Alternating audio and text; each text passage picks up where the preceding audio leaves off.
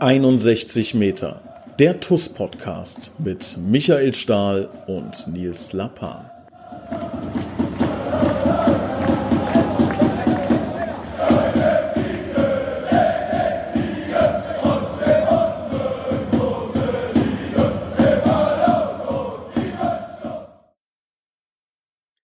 Hallo und herzlich willkommen zu einer neuen Ausgabe 61 Meter der TUS Koblenz Podcast. Und äh, liebe Hörer, liebe TUS-Fans, ähm, ihr wisst ja, wir sind seit ähm, knapp ja über einem Jahr in, im Amt als neuer Vorstand. Und was ich ganz besonders spannend und interessant finde, ist, dass man doch wirklich eine gewisse Nähe zu Politik hat. Das war mir persönlich gar nicht so bewusst, aber wir haben in den letzten Wochen, Monaten, auch im letzten Jahr viele, viele Gespräche geführt auf politischer Ebene. Wir haben tolle Gespräche mit dem Herrn Levens beispielsweise gehabt, aber auch ähm, ja direkt mit äh, Politikern hier aus Koblenz, mit dem Oberbürgermeister David Langner, mit äh, Frau Moors. Wir hatten natürlich mit Detlef Pilger, mit ganz, ganz vielen Politikern hatten wir Kontakt und das ist ein sehr spannender Prozess und ähm, wir haben uns überlegt als TUS Koblenz auch gerade in der spielfreien Zeit, dass wir mal äh, drei Personen einladen wollen, die Sie vielleicht kennen aktuell von Plakaten, wenn Sie durch Koblenz und die Region fahren. Und äh, zwar geht es um das Thema Landtagswahl. 14. März ist es soweit und wir haben drei Personen eingeladen, die wir in den nächsten drei Wochen mal befragen wollen, was für Koblenz gemacht werden soll, ähm, wie eventuell auch die TUS Koblenz davon profitieren kann. Natürlich geht es um die TUS Koblenz letzten Endes, aber ähm, wir alle singen, glaube ich, bei den Spielen, wir geben alles für Koblenz. Das trifft höchstwahrscheinlich auch auf die Politiker zu, beziehungsweise wollen wir genau da mal ein bisschen auf den Zahlen fühlen, was das bedeutet, wie auch wir als Verein davon profitieren können. An dieser Stelle nochmal eine kleine Nachbemerkung von mir, um das nochmal ganz sauber zu erklären. Also wir haben vier Personen der demokratischen Landtagsparteien angefragt. Bis jetzt haben wir drei Zusagen erhalten. Es erscheint also eventuell noch eine vierte Folge. Jetzt geht's aber erstmal los mit dem Gespräch mit Frau Dr. Köberling. Und deshalb begrüße ich heute einen ganz besonderen Podcast-Gast und zwar Dr. Anna Köberling. Frau Dr. Köberling, schön, dass Sie dabei sind. Hallo. Hallo, Grüße, Herr Lapan ist mit Sicherheit auch für Sie äh, eine ungewohnte Sache, in einem TUS Koblenz Fußball-Podcast zu sein. Hätten Sie das gedacht vorher, als Sie angetreten sind? Oder? Nee, das hätte ich nicht erwartet, aber ich freue mich total. Ich finde das unheimlich schön, dass Sie sowas machen. Ja, ich glaube, man hat auch als Verein natürlich eine gewisse Verantwortung für die ähm, für die Stadt. Das ist uns ganz wichtig. Ne? Also es ist nicht so dahingesagt, sondern wir versuchen das wirklich zu leben, zu sagen. Wir versuchen ähm, auch Koblenz nach vorne zu bringen. Da gibt's, glaube ich, so empfinde ich das aktuell, gute Initiativen. Ich weiß nicht, ob Ihnen zum Beispiel ähm, ähm, 56 plus was sagt, ähm, finde ja. ich zum Beispiel einen sehr schönen, interessanten Gedanken. Zusammenschluss von Firmierungen, die sagen, wir wollen den Standort Koblenz aufblühen lassen. Und da wollen wir auch so einen kleinen Teil beitragen und Sie mit Sicherheit auch. Stellen Sie sich doch bitte mal ganz kurz vor, wer sind Sie, was machen Sie, wo kommen Sie her? Ja, das mache ich sehr gerne. Mein Name, wie gesagt, Anna Köberling. Ich bin 54 Jahre alt, wohne in Koblenz-Metternich, bin verheiratet und habe drei Kinder. Meine beiden Söhne sind schon außer Haus und studieren. Meine Tochter ist noch zu Hause, macht gerade Abitur. Und ähm, ich bin seit fünf Jahren Landtagsabgeordnete für die SPD. Dort im Landtag bin ich wirtschaftspolitische Sprecherin unserer Fraktion und mir macht das alles sehr viel Freude und ich habe auch das Gefühl, da am richtigen Platz zu sein. Deswegen trete ich auch wieder an. Ja, von Haus aus, was ich einmal gelernt habe, ich bin Osteuropa-Historikerin, habe auch tatsächlich promoviert in diesem etwas ungewöhnlichen Fach. Also ich habe mich immer mit Russland beschäftigt und der Sowjetunion, aber ich habe außer der Promotion nicht in einem Beruf gearbeitet als Historikerin, sondern bin ziemlich rasch nach meinem Studium ähm, Referentin bei der Landesregierung geworden, habe dann in verschiedenen Behörden, Landesbehörden, oberen Landesbehörden, Ministerien gearbeitet, davon die längste Zeit ähm, als Wirtschaftsreferentin in der Mainzer Staatskanzlei und ganz zuletzt war ich Vizepräsidentin der ADD, bevor ich dann, dann in den Landtag nachrücken durfte. Jetzt muss ich nochmal zu dem Osteuropa-Thema zurückkommen. Also man, äh, das ist jetzt nicht der klassische Weg, ne, wo jeder sagt, ach ja, klar, man studiert ein bisschen was über Osteuropa. Wie, wie kommt man denn da drauf? Ja, ich habe äh, 1986 Abitur gemacht und ich war immer schon sehr stark politisch interessiert und wollte auch ganz gerne irgendwas mit Politik beruflich machen. Und was war 1986 das beherrschende politische Thema? Ähm, das war der Ost-West-Konflikt. Und deswegen wollte ich ganz gerne irgendwas, man hat ja ganz große Träume äh, mit 19 damals, äh, wollte ich irgendwas beitragen, sozusagen zur Befriedung der Welt. Und dachte, mit osteuropäischer Geschichte bin ich da richtig unterwegs. Und dann habe ich ein bisschen studiert in Bonn und mitten in meinem Studium 1989 hat sich dann der Ost-West-Konflikt quasi schon erledigt mit der ähm, Revolution oder den Revolutionen ähm, in den ganzen osteuropäischen Ländern und der Demokratisierung. Ja, und äh, irgendwie hat sich mein Weg dann in eine andere Richtung entwickelt. Ähm, politisch bin ich weiter geblieben, politisch interessiert auch. Ähm, ich bin, habe 1991 übrigens äh, mein Studium beendet mit dem Magisterexamen in Bonn. Und das war auch das Jahr, als die Landesregierung in Bonn, äh, in, in Rheinland-Pfalz äh, gewechselt hat. Und äh, ja, da ich in Bonn in meinem Studium auch AStA-Vorsitzende war, wie gesagt, auch da war ich politisch engagiert und interessiert. Und da wird man eben so ein bisschen bekannt, jedenfalls für Leute, die in der SPD sich dafür interessieren. Da bin ich dann gefragt worden tatsächlich, ob ich Lust hätte, für Rudolf Scharping zu arbeiten. Und so Och, kam ich in die Mainzer Staatskanzlei. Zunächst mit einer halben Stelle, ne, habe nebenbei noch diese Promotion geschrieben und bin dann da ganz lange geblieben und habe dann unter drei verschiedenen Ministerpräsidenten gearbeitet, Rudolf Scharping, Kurt Beck und zuletzt Malu Dreyer. Rudolf Scharping ist doch schwer im Radsport unterwegs gewesen. Genau. Ne? Ja. Ja, also haben wir schon so ein bisschen die, die, die Brücke zum Sport. Ähm, und haben Sie auch Ambitionen gehabt zu sagen, ich wachse jetzt auch mal aus ähm, ja der etwas aus dem regionaleren vielleicht raus, gehe vielleicht sogar äh, auf Bundesebene oder war Ihnen schon wichtig zu sagen, nee, so ein bisschen diesen, diesen diese Heimatverwurzelung möchte ich dann auch zu Koblenz irgendwann, ähm, ja, da möchte ich bleib, bei bleiben. Ähm, also zuerst äh, wollte ich natürlich internationale Politik machen, ne, mit dem, äh, mit dem Ziel Osteuropa. Mhm. Aber ich habe dann im Laufe der Zeit ähm, festgestellt oder die Erkenntnis ist sozusagen immer ähm, stärker geworden, dass wenn man wirklich etwas für den Alltag der Menschen verändern möchte und bewegen möchte, ist man auf der Landesebene genau an der richtigen Stelle. Ich glaube, dass die Entscheidungen, die wir im Landesparlament fällen, den unmittelbarsten Einfluss auf das Alltagsleben der Menschen haben.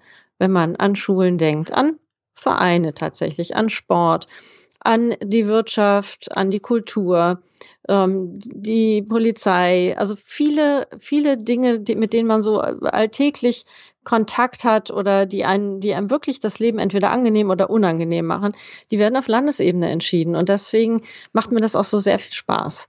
Ja, und ähm, jetzt im Moment kann ich mich natürlich sehr gut auch für, für meine Stadt, für meine Stadt Koblenz einsetzen, die nicht meine Geburtsstadt ist. Ich sage immer, ich bin freiwillig hier. Ich bin hier hingezogen 1991, ganz bewusst zusammen mit meinem Mann. Aber jetzt, wie gesagt, auch schon 30 Jahre in dieser wunderschönen Stadt. Und ähm, es macht sehr viel Spaß, sich auf der Landesebene auch für Koblenz einzusetzen. Ja, da haben wir ein paar Parallelen. Sie äh, Vizepräsidentin ADD, ich Vizepräsident TUS Koblenz, beide nicht gebürtige Koblenzer, aber irgendwie, also man darf es ja nicht sagen, aber man, man, man fühlt sich trotzdem, also empfinde ich es zumindest, ich fühle mich als Koblenzer. Koblenz hat mich schon ja. immer irgendwie angezogen. Ähm, was ist das denn bei Ihnen, wenn Sie sagen, seit 1991 sind Sie hier, ähm, das sind 30 Jahre jetzt, was, wie würden Sie Koblenz aus Ihren Augen beschreiben? Was, wieso, wieso sind Sie hier? Also positiv gefragt, ne? Ja, also ich finde, Koblenz hat genau die richtige Größe, um hier glücklich zu sein. Es hat ein, ähm, es ist groß genug, um eine wundervolle, vielseitige Kultur zu haben, tolles Sportangebot natürlich auch und auch ähm, eine hohe Einkaufsqualität. Es ist was los hier. Aber es ist klein genug, dass man sich nicht verloren vorkommt. Man kann, man kennt noch die Leute um einen herum und ähm, ja, es ist ähm, ich finde, es ist eine schöne kleine Großstadt, außerdem wunderbare Natur drumherum und man ist auch noch, wenn man es denn mal ein bisschen größer und wilder haben möchte, schnell ähm, in mehreren Ballungszentren drumherum. Also ich finde es einfach eine perfekte Stadt zum Leben. Trotz allem wollen sie ja wahrscheinlich nicht den Status quo erhalten, sondern äh, ja ein Baum, der nicht wächst, stirbt. Ne? Also wir müssen uns, wir müssen uns entwickeln. Wir müssen auch, uns auch als als Koblenz entwickeln. Ähm, wir als Sportverein müssen uns entwickeln. Was sind denn da Ihre Pläne, Ihre Ziele? In welche Richtung soll sich denn Koblenz Ihrer Meinung nach oder sollte sich Koblenz entwickeln? Ähm, auf vielen Ebenen muss sich Koblenz weiterentwickeln. Sie haben es richtig gesagt. Ähm, eine Weiterentwicklung ist ein Rückschritt. Äh, ein, eine Nicht-Weiterentwicklung ist ein Rückschritt automatisch. Also wir müssen immer auch an die Zukunft denken. Ähm, aktuell sind wir ja ähm, bei einem Thema wirklich gerade ganz ähm, stark dabei, Weichen zu stellen. Das ist äh, unsere Universität. Ja, wir haben jetzt ja endlich unsere Universität ganz für uns alleine. 20 Jahre lang haben wir dafür gekämpft, dass ähm, die Universität Koblenz selbstständig wird und sich von Landau trennt. Das ist jetzt gelungen und dadurch ist auch eine viel bessere Vernetzung mit der Region möglich, mit Unternehmen der Region, Einwerbung von Drittmitteln. Man muss nicht mehr Rücksicht nehmen auf die Bedürfnisse in Landau oder vielleicht irgendwas auch teilen. Und ähm, jetzt gilt es aber darum, jetzt ist also die, die äh, Verselbstständigung ist quasi äh, in Gesetz, äh, ist laut äh, Gesetzwort gegossen, ähm, wird zum 1.1.23 stattfinden. Aber jetzt gilt es natürlich auch, ähm, die Zukunft der Universität zu gestalten, zusammen mit der Region. Das ist so ein Thema. Dann müssen wir uns natürlich ganz doll Gedanken machen, wie es dann mit der Innenstadtentwicklung weitergeht, ähm, vor allem jetzt nach der Corona-Krise, nach dem Lockdown. Wie schaffen wir es, dass unsere Innenstädte weiter attraktiv bleiben und ähm, dort Aufenthaltsqualität stattfindet, dass die Gastronomie nicht eingeht, dass ähm, äh, es weiter Einzelhandel gibt und dass einfach dort auch Leben stattfindet. Da muss man sich drum kümmern. Wir müssen uns um das Thema Wohnen kümmern.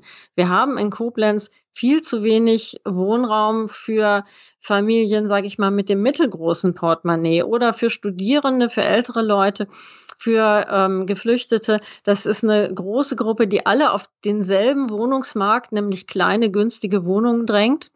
Mm, und da müssen wir dringend ähm, was tun, damit es, es kann ja auch nicht sein, dass sich äh, Familien oder eben die eben von mir genannten Gruppen Koblenz nicht mehr leisten können und ins, gezwungen sind, ins Umland zu ziehen. Das wollen wir ja nicht. Wir wollen ja eine bunte Stadt sein und eine Stadt für alle.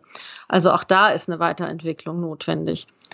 Ja, dann müssen wir natürlich, das viel hängt ja mit Corona zusammen, ne? wir müssen ja wirklich so eine Art Wiederaufbauleistung auch nach Corona dann durchführen.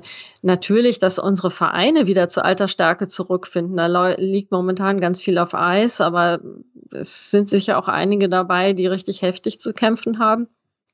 Ähm, und äh, da müssen wir natürlich auch unterstützen, denn ähm, das Ehrenamt und, und ähm, ja, das Vereinsleben ist Lebensqualität und gerade in unserer Stadt.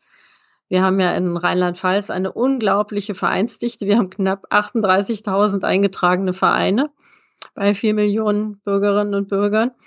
Und wir sind bundesweit Platz eins beim freiwilligen Engagement in Vereinen. Jeder Zweite engagiert sich irgendwo. Würden Sie denn, ich möchte kurz einhaken, würden ja. Sie denn sagen, Koblenz ist eine Stadt für Vereine und tut aktuell genug? Oder sagen Sie, da haben wir noch ein bisschen Nachholbedarf? Oder wie ist da Ihre Meinung zu? Also ich finde, die Stadt tut viel für ihre Vereine. Ich habe ja auch, ich bin ja auch Mitglied des Stadtrats und ähm, habe das im äh, Verlauf des letzten Jahres auch mitbekommen, wie viel wir diskutiert haben darüber, dass wir ähm, äh, die Vereine unterstützen müssen oder wie, wie viel das auch natürlich ganz unabhängig in Corona schon immer ein Thema war. Ja, auch das ähm, nicht nur die Sportvereine, man darf ja auch nicht vergessen, unsere Brauchtumsvereine sind ja auch was wirklich Stadtbildprägendes, muss man sagen, ne? Ein Karneval zum Beispiel. Und das wollen wir ja auch, weil das wirklich was Besonderes hier ist.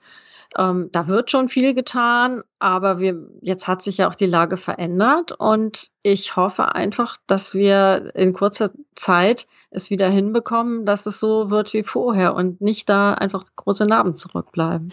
Ich habe immer so ein bisschen das Gefühl, dass ähm, es keine wirkliche Lobby für Vereine gibt. Also ähm, ich sag mal, wenn jetzt in, in, in Koblenz, ich weiß nicht, 50, 60, 80.000 Menschen in Vereinen äh, miteinander verbunden sind, müsste das ja eigentlich eine extreme Kraft erzeugen. Aber ich sag mal, wenn jetzt eine DBK im Vergleich äh, irgendwie äh, etwas hätte und an die Politik herantritt, glaube ich, wäre da trotzdem noch mal ein bisschen, äh, die, die Ohren wären spitzer, möchte ich mal sagen. Und da würde wahrscheinlich eher drauf gehört werden. Ist das ein Fehlschluss meinerseits oder würden Sie sagen, ja, so ein bisschen ähm, Lobbyarbeit der Vereine würde vielleicht gar nicht schaden? Also Lobbyarbeit schadet grundsätzlich nie, ne? aber zu Ihrer Frage. Ich glaube, das kann man so nicht vergleichen. Natürlich, äh, die, diese wirklich Tausenden von Mitgliedern in Koblenzer Vereinen äh, sind eine, eine ganz große Macht und haben auch viel Macht. Ähm, die DBK ähm, hat auch viel Macht auf ganz anderer Ebene. Ja, die, ähm, die Vereine prägen, wie gesagt, unsere Stadt und sind auch meinungsprägend. Also für die Politik ist es zum Beispiel auch ganz wichtig, sich ähm, mit einzelnen Gruppen auch nicht anzulegen. Ja, das, das ist schon auch einfach wichtig, dass man da auch Hand in Hand arbeitet. die DBK ist unser größter Gewerbesteuerzahler, das darf man auch nicht vergessen. Und das, äh, die hat deshalb natürlich eine, Macht und auch ein Wort. Und wir wollen, wir sind ja auch stolz auf die DBK, wir sind glücklich über die vielen Arbeitsplätze. Deswegen wäre es ja auch ganz seltsam, wenn eine Stadt sich nicht für das Wohl dieses großen Dienstleisters interessieren würde. Also ich denke, das, das kann man nicht gegeneinander ausspielen bin ich natürlich bei Ihnen, also um Gottes Willen, will das auch nicht ins schlechte mhm. Licht drücken. DBK ist natürlich äh, elementarer Treiber auch des Standorts Koblenz ja. definitiv. Und ähm, Guthilfevereine dürfen wir jetzt auch nicht vergessen. Das stimmt, aber wer, wer spricht denn in, äh, für den Verein. Also jetzt haben Sie gesagt, es wurde oft äh, bei Sitzungen äh, war das Thema Vereine ähm, ja ein größeres Thema. Wer hebt denn da die Hand und sagt, so, wir müssen jetzt mal über Vereine sprechen, wir müssen jetzt mal über die TuS Koblenz sprechen, wir müssen mal über, ähm, weiß ich nicht, ja, ähm, fallender Handballverein sprechen. Äh, ist das so oder, oder sagt man pauschal, so jetzt haben wir hier ähm, am Ende unserer Sitzung noch 15 Minuten und äh, ja, für die Vereine müssen wir auch mal was tun oder, oder wie läuft nee, sowas so, ab? So läuft das ja nicht. Also es ist jetzt nicht so, dass man vorher sagt, so, ähm, wir haben so und so viele Minuten und verwenden so und so viel auf dieses Thema, sondern Politik wird ja ähm, zumindest auf kommunaler Ebene über Anträge in der Regel gemacht. Das, und das äh, läuft so, dass ein Problem quasi auf dem Tisch liegt, von dem jemand etwas mitbekommen hat und der Meinung ist, der Stadtrat könnte ähm, die Verwaltung mit einem Antrag dazu bewegen, dieses oder jenes zu tun oder nicht zu tun. Ähm, dafür, da oder dafür Geld auszugeben. Wenn es viel Geld ist, braucht man dafür dann einen Haushaltstitel. Dann diskutieren wir in der, äh, so im Oktober rum darüber. Aber jedenfalls läuft es so, dass es einzelne Probleme sind und dann gibt es eben äh, in den Fraktionen jemand, der auf dieses Problem gestoßen ist und dann zuerst mal die Fraktion hinter sich bringt. Dann gießt man das eben in so einer Antragsform, diskutiert das mit anderen Fraktionen, damit man auch eine Mehrheit bekommt im Stadtrat. Und dann ähm, ja, ist es ganz unterschiedlich, äh, welche Fraktion jetzt darauf anspringt und welche der Meinung ist, das ist jetzt irgendwie zu viel oder das können wir uns jetzt nicht leisten das ist ähm, immer anders. Aber wie gesagt, die Politik ähm, wird so gemacht, dass man, dass ein Problem auf dem Tisch liegt und das wird dann konkret angegangen. Kann, also kann, könnte ich jetzt das Problem oder wie könnte ich das Problem äußern? Also wenn ich jetzt zu Ihnen sage, Frau Köberlegen, wir bräuchten mal dringend, ähm, weiß ich nicht, ein neues Stadion. Ich, ich greife jetzt mal in die ganz ja, große Kiste. Ne, einfach wir, ja. hat, mhm. Das Thema ist, ist mit Sicherheit da und ich weiß auch, dass das Thema schon ewig lange diskutiert wird. Ähm, mhm. Und äh, wie, wie, wie läuft das dann so ab? Gibt es dann da ähm, Mächte, die sagen, nein, dann sagt der eine, ja, wir müssen aber hier Germania Metternich, sie kommen jetzt aus Metternich, ne? Mhm. Ähm, äh, ist da auch eine persönliche Präferenz? Präferenz spielt da rein? Wie, wie kann man sich das wirklich exakt vorstellen? Also das Thema Stadion, das hatten wir ja tatsächlich. Ich weiß jetzt nicht, ob das das absolut glücklichste Thema ist, um jetzt ähm, sozusagen die politischen Strukturen an, daran zu erläutern, weil das doch ein, ein Sonderthema ist. Aber wir, wir versuchen es jetzt einfach mal. Also ich war ja 2004 bis 2009 auch schon mal im Stadtrat und da war das ein Riesenthema. Da hat Koblenz ja auch in der, oder die TUS ja in der dritten Liga gespielt. Und ähm, äh, da gab es tatsächlich Pläne, ein, ein neues Stadion zu bauen, hier ähm, an der A61. Ja, da haben sich dann zunächst mal Menschen zusammengefunden, die das finanzieren wollten, die da eine Idee für hatten, ähm, wie das äh, sich auf Dauer tragen könnte. Man braucht natürlich dafür einen Wirtschaftsplan über die nächsten Jahre, damit das nicht, wird ja nicht einfach nur hingestellt und dann, ne, ähm, steht's da, sondern es muss ja bewirtschaftet werden und es äh, reicht, reichte damals, also die Planung war ja auch, waren glaube ich 30.000 Plätze sollten das sein. Das äh, wäre nicht nur mit dem Fußball sozusagen, äh, hätte sich das nicht selbst ernährt, sondern da hätten auch noch große Veranstaltungen, andere Veranstaltungen, Konzerte, Messen und so weiter stattfinden müssen. Also gab es da ein Gesamtprogramm, einen Gesamtplan, es gab ähm, Unterstützer, Finanziers, Sponsoren. Und dann gab es diesen einen Vorschlag, der im Stadtrat ähm, debattiert wurde. Und ja, dann äh, ja, hat man dafür eine Mehrheit auch gefunden. Und dann hab, haben allerdings äh, hat sozusagen die fußballerische Realität diese Pläne leider etwas überholt. Trotz allem muss, muss man ja, glaube ich, und ähm, da gibt's glaube ich, nicht so viele äh, unterschiedliche Meinungen zum Thema Stadion. Das ist natürlich was, wo man irgendwann mal ran muss. Ne? Also das ist ja. ja schon etwas älter, das sieht man, das ja. merkt man. Ähm, gibt's da Gedanken Ihrerseits? Wissen Sie da schon, ob da gesprochen wird? Ja klar, und es schon damals wurde auch darüber gesprochen, denn natürlich zum Neubau eines Stadions gibt es auch immer eine Alternative, nämlich ähm, Sanierung oder Umbau des bestehenden Stadions, ne? also ähm, am Oberwert. Und ähm, das wurde natürlich auch damals gegeneinander abgewogen. Ähm, und äh, wir wissen natürlich auch heute, dass die TUS kein eigenes Stadion hat, aber ähm, Spielfläche braucht. Und da gibt's immer wieder Vorstöße und Ideen. Ich ähm, bin jetzt nicht ganz sicher, ob das in dieser Stelle der richtige Ort ist, darüber zu reden. Ist mit Sicherheit ein sehr ausuferndes Thema. Ähm, ja. Aber mich würde trotzdem interessieren, wie Sie dazu stehen. Sagen Sie, ah, da müssen wir noch ein paar Jahre warten oder sagen Sie, das ist schon was, das wir eigentlich angehen sollten? Ich sage grundsätzlich, wir müssen es angehen, denn ähm, für die Zukunft der TUS, vor allem ehrlich gesagt auch aufgrund dieser der unglaublich tollen Jugendarbeit, ja, das ist ja wirklich etwas auch, was für die Stadt wiederum was ganz Tolles und Wichtiges und Wertvolles ist. Deswegen ist es auch wichtig, dass die Zukunft der TUS gesichert ist. Es muss allerdings auch, es ist ja nicht nur in Verantwortung der Stadt, es ist ja jetzt keine städtische Gesellschaft oder ein städtischer Verein, ne, sondern mhm. ähm, es ist ein Verein in unserer Stadt und da gibt es natürlich auch noch viele andere, die auch tolle Dinge tun. Und deswegen muss das Ganze ausgewogen sein und ähm, muss natürlich auch vereinbar sein mit unserem Haushalt. Definitiv. Ich glaube, mhm. ähm, da, da muss, äh, müssen verschiedene Parteien zusammenkommen, müssen ähm, ja sich an den Tisch setzen, müssen eine saubere, gute Lösung finden. Natürlich sind wir auch Mieter des Stadions ne, und ähm, erhoffen uns, äh, dass da auch eine gewisse, äh, ein gewisser Fortschritt auch da stattfindet. Aber wir wissen natürlich auch, dass wir ähm, ja aufgrund unserer Vergangenheit vielleicht auch mit dem einen oder anderen kritischen Auge ab und zu betrachtet werden. Mhm. Kennen Sie ja auch. Ne? Es gibt Leute, die sagen, SPD um Gottes Willen niemals Hals und äh, wenn, wenn, ja, äh, werden sie quasi da mit in einen Sack gesteckt und äh, kommen da nie wieder raus oder in eine Schublade gesteckt. Ja, ähm, kann ja vom Gegenteil überzeugen. Da das kann stimmt, man ja dran arbeiten. Das stimmt, ne? versuchen wir. jede Menge neue Chancen auch für alle. Das stimmt. Allein die Tatsache, dass wir zwar jetzt einen Podcast machen, ist ja schon mal äh, irgendwie eine, eine Symbiose, die man, äh, die man selten oder die man vielleicht vorher sich gar nicht äh, vorstellen konnte. Ähm, was sind denn so Ihre, Ihre drei Top-Themen? Ich weiß, es ist mhm. schwer, das zu reduzieren, aber würde mich mal interessieren, was sind so die drei Themen, wo Sie sagen, äh, klar, Platz eins, äh, alles für Toskopens geben, das ist klar, aber was sind denn so zwei, drei, vier? Was, was kommt denn da, äh, was steht denn da auf Ihrer Agenda ganz weit oben? Okay, ich äh, beantworte Ihnen diese Frage gleich. Ich will mir nur einen ganz kleinen Vorspann erlauben. Gerne. Denn ähm, ich trete ja an ähm, zu einer Landtagswahl. Das heißt, ich möchte natürlich auch Teil einer Fraktion sein, die unser gesamtes Land Rheinland-Pfalz in den Blick nimmt. Und ähm, mein erstes Ziel ist dabei, nehmen Sie es mir nicht übel, dass die SPD stärkste Partei bleibt, weil die SPD unser Land in den letzten 30 Jahren grundlegend modernisiert hat und ich glaube, es auf einen guten Weg geführt hat. Und insofern ist mein weiteres politisches Ziel natürlich auch, dass unsere wunderbare Ministerpräsidentin Malu Dreyer auch weiter Ministerpräsidentin bleibt. Also das sind schon, ich bin schon sehr einverstanden mit dem, was die SPD auf Landesebene tut und setze mich da auch für diese Ziele ein.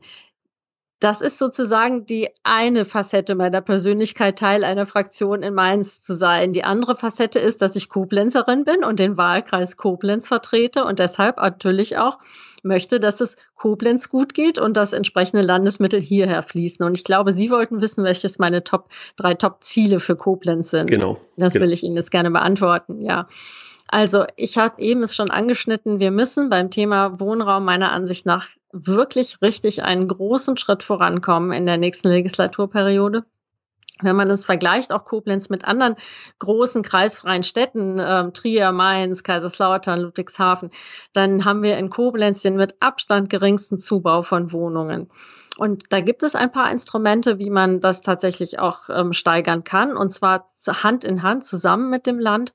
Ich ähm, wünsche mir sehr und weiß, dass das der Oberbürgermeister auch möchte, eine Kooperationsvereinbarung zwischen der Stadt und dem Land, wo ähm, klare Verabredungen getroffen werden für den ähm, Bau von Sozialwohnungen, aber auch von anderem günstigen Wohnraum und ähm, äh, Landeszuschüsse sozusagen definiert werden zur Unterstützung dafür. Also das ist so ein großes Ziel der, des Wohnen. Das zweite wichtige Ziel von mir ist die medizinische Versorgung. Ähm, wir haben hier in Koblenz ähm, viele große Krankenhäuser, viele Arztpraxen. Ich wünsche mir, dass das auch in Zukunft so bleibt. Ähm, äh, wir müssen aber schon darauf achten, dass wir auch genug Ärztinnen und Ärzte hier haben. Und da gibt es ein sehr schönes Modell, für das ich mich auch wirklich sehr stark einsetze. Ähm, und zwar ist das ein sogenannter Medizincampus Koblenz.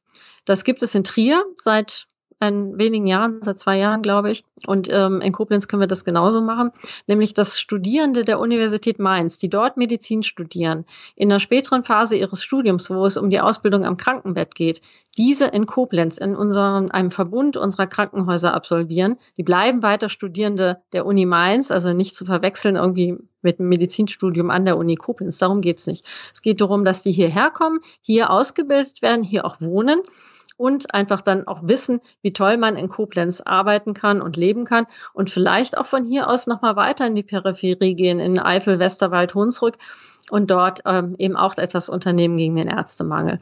Das ist also mein zweites großes Thema.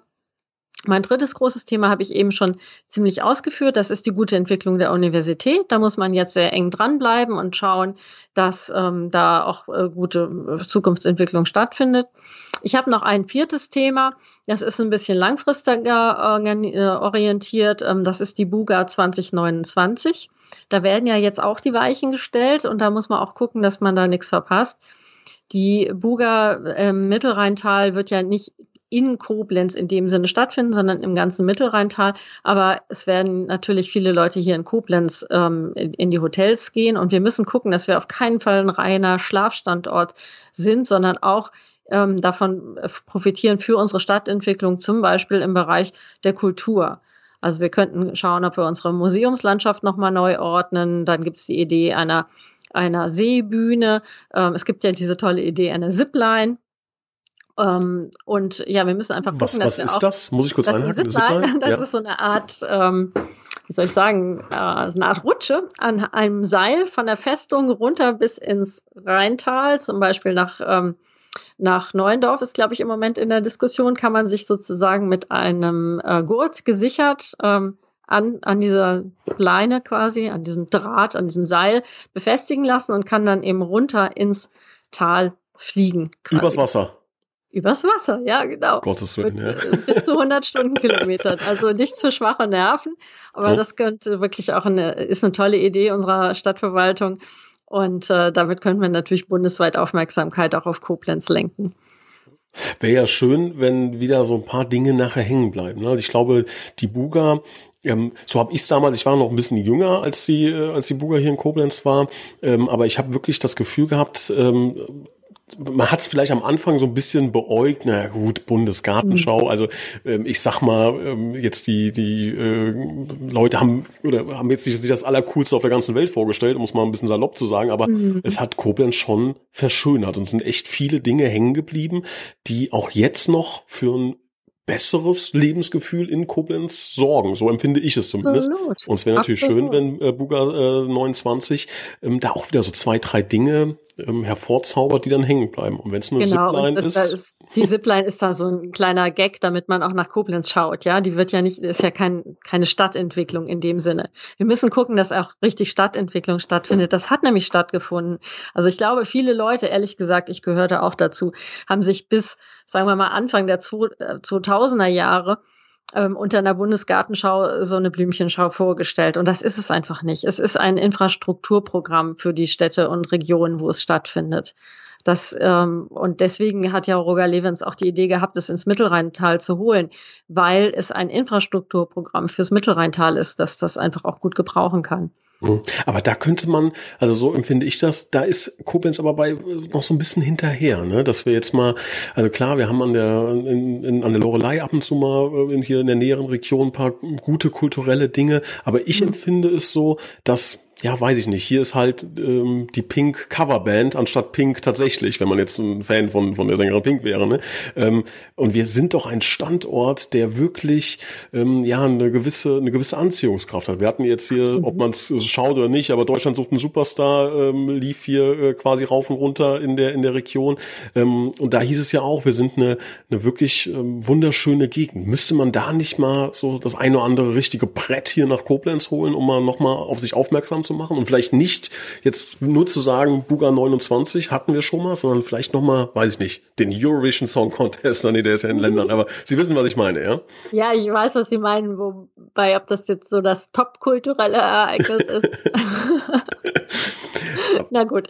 Nein, aber wir haben, also erstmal, ich finde, wir haben eine Wahnsinnskulturszene hier in Koblenz. Für die Größe der Stadt ist es gigantisch, was natürlich auch mit unserem Einzugsgebiet zusammenhängt. Ne? Wir haben ähm, ein hochkarätiges Stadttheater, wir haben Staatsorchester, Rheinische Philharmonie, wir haben ähm, eine wahnsinnig tolle freie Kulturszene im Café Hahn.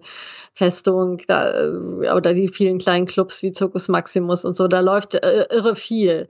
Insofern ähm, würde ich äh, immer sagen, Koblenz ist kulturell super toll aufgestellt. Es ist, hat jetzt natürlich in vielen Ecken und Enden die Corona-Pandemie ganz schön reingehauen. Aber ähm, grundsätzlich ist äh, Koblenz eine tolle Kulturstadt und das, das können wir einfach dann auch ausspielen in der ähm, bei der Buga 2029. Aber es laufen ja auch große Konzerte hier. Also ähm, äh, in der Sporthalle am Oberwert finden ja auch, also sind ja auch tolle große Bands, die da aufgetreten sind und auftreten. Aber ich glaube, da, das ist es jetzt nicht. Also wenn wir ähm, wenn wir etwas für unsere Koblenzerinnen und Koblenzer auf Dauer profitieren wollen ähm, von der Buga 2029, dann müssen wir ja schauen, dass äh, ähm, die Kultur, die zu Koblenz gehört, nochmal ähm, sozusagen nochmal einen Schritt nach vorne macht oder unterstützt wird oder irgendwie was, was Neues schafft, wie zum Beispiel die Idee einer Seebühne auf der Rheinlache am Oberwert. Ja, das ist ja dann für die Bürgerinnen und Bürger, die hier leben, auch nochmal was Attraktives, was dann bleiben könnte. Definitiv. Sie haben gerade mhm. eben ähm, Kaffee Hahn, Zirkus Maximus. Da gibt es natürlich noch ein paar andere Einrichtungen, die einfach ähm, zum Kulturgut äh, in Koblenz gehören. Macht da die Stadt aktuell was, um ähm, ja solche Institutionen auch zu halten, zu unterstützen? Also ich meine mal gesehen zu haben, Kaffee Hahn haben auch so ein paar Social Media Postings abgefeuert, dass es natürlich auch eine schwierige Zeit ist. Ähm, ja, gibt's dann geht dann aktiver Schritt von der Stadt auch auf ähm, solche Einrichtungen zu oder äh, wie läuft sowas ab? Nee, das, Sie haben jetzt zwei Einrichtungen angesprochen, Kaffeehahn, oder ich habe es ja auch angesprochen, und Circus Maximus von ganz unterschiedlicher Größe. Das kann man jetzt auch nicht über einen Kamm stellen. Ähm, Kaffeehahn ist ähm, ja ein Global Player, ich weiß gar nicht, wie viel, ich glaube mindestens 40 Beschäftigte hat Bertie Hahn. Und ähm, der bekommt vom Land und vom Bund geholfen. Da, gibt es ähm, Unterstützungsleistungen. Ähm, da ist die Stadt Koblenz der falsche Ansprechpartner.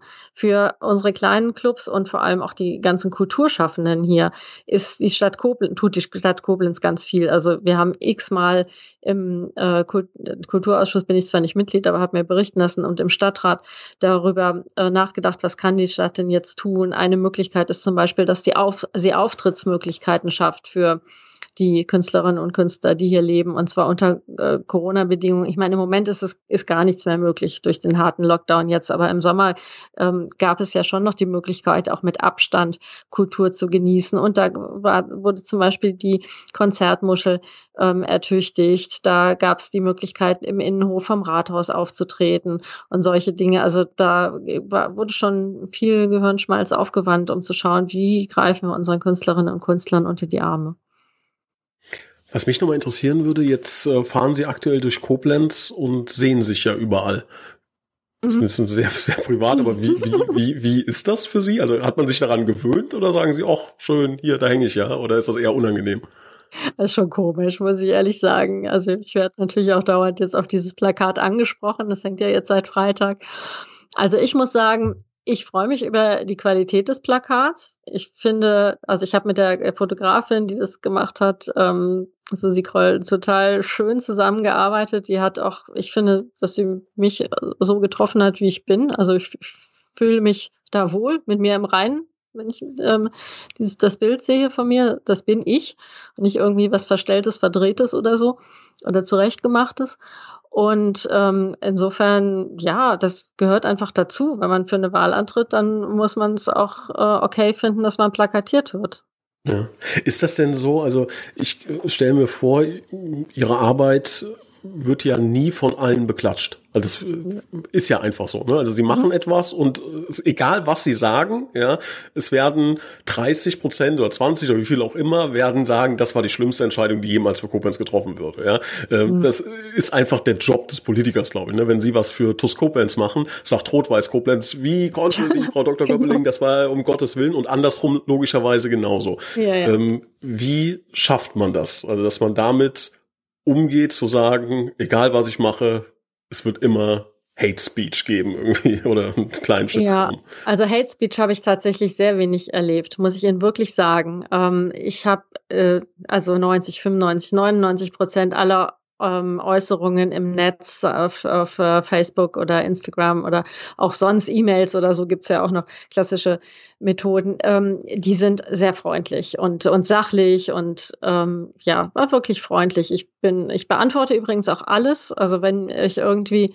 mal eine E-Mail nicht äh, beantworte, dann ist das ein Versehen, muss ich bei dieser Gelegenheit sagen. Also ich nehme mir wirklich immer vor, auch auf alles zu reagieren.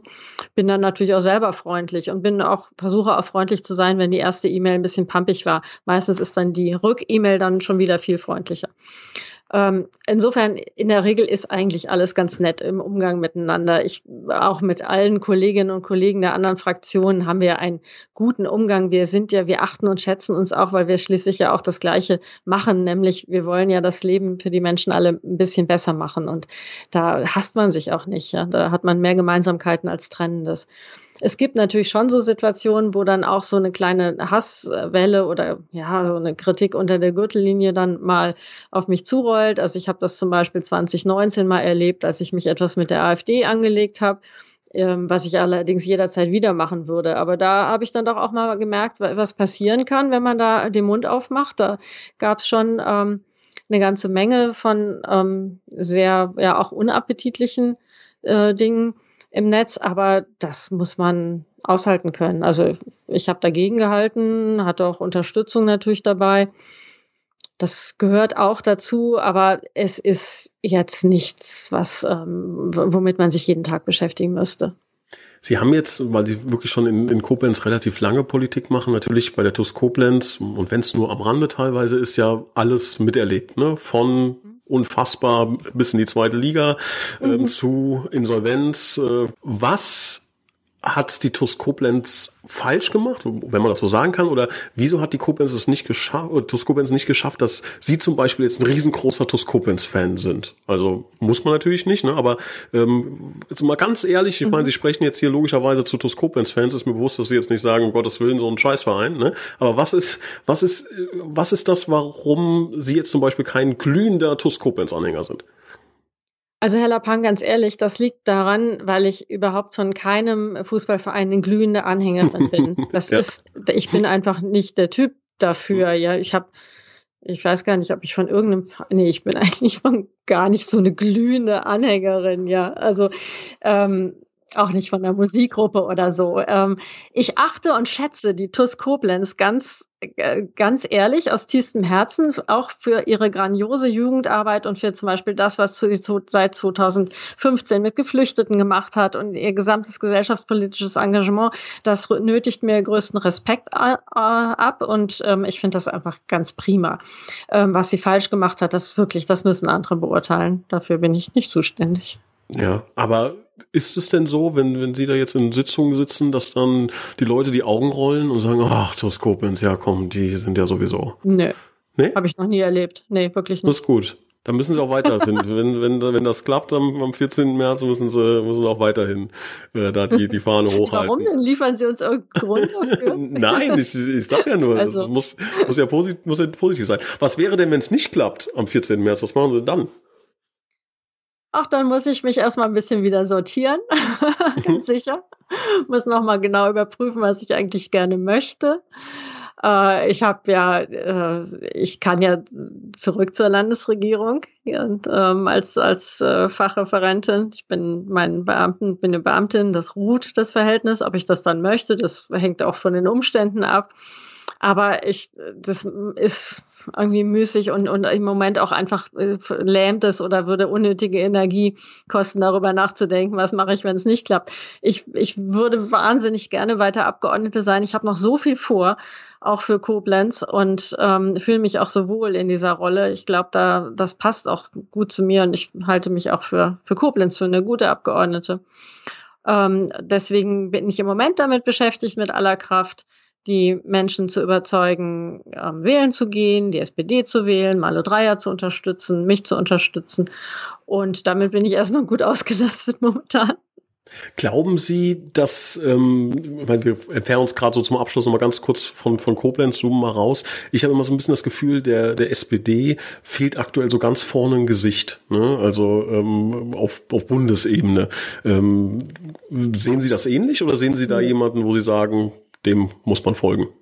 Ich finde, wir haben ein ganz tolles Gesicht auf Bundesebene mit Olaf Scholz, der wirklich jetzt, ähm, der unser Kanzlerkandidat ist und der jetzt in der Corona-Krise, finde ich, auf ganz sachlich zurückhaltende, nüchterne Art und Weise gut erklärt, die entscheidenden Entscheidungen vorbereitet hat, um den Menschen zu helfen, um ähm, der Wirtschaft unter die Arme zu greifen, um ähm, äh, die ähm, Kurzarbeit ähm, zu verlängern, zu helfen, natürlich zusammen mit, mit Hubertus Heil und anderen wichtigen Akteuren auf Bundesebene.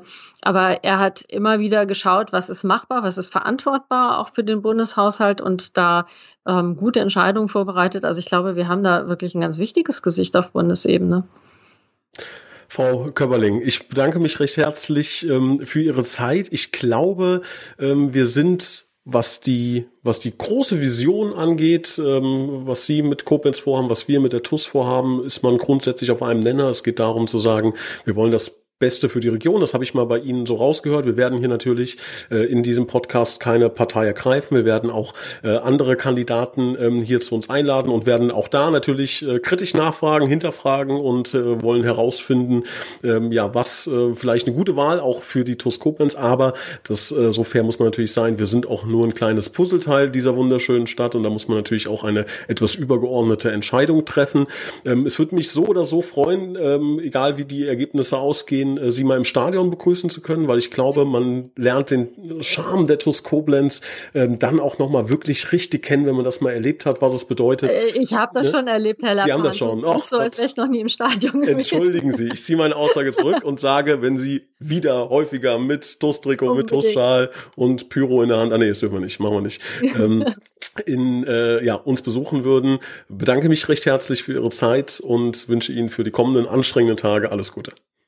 Danke sehr. Ich wünsche Ihnen auch von Herzen alles Gute und dass Sie auch rasch wieder spielen können. Vielen Dank.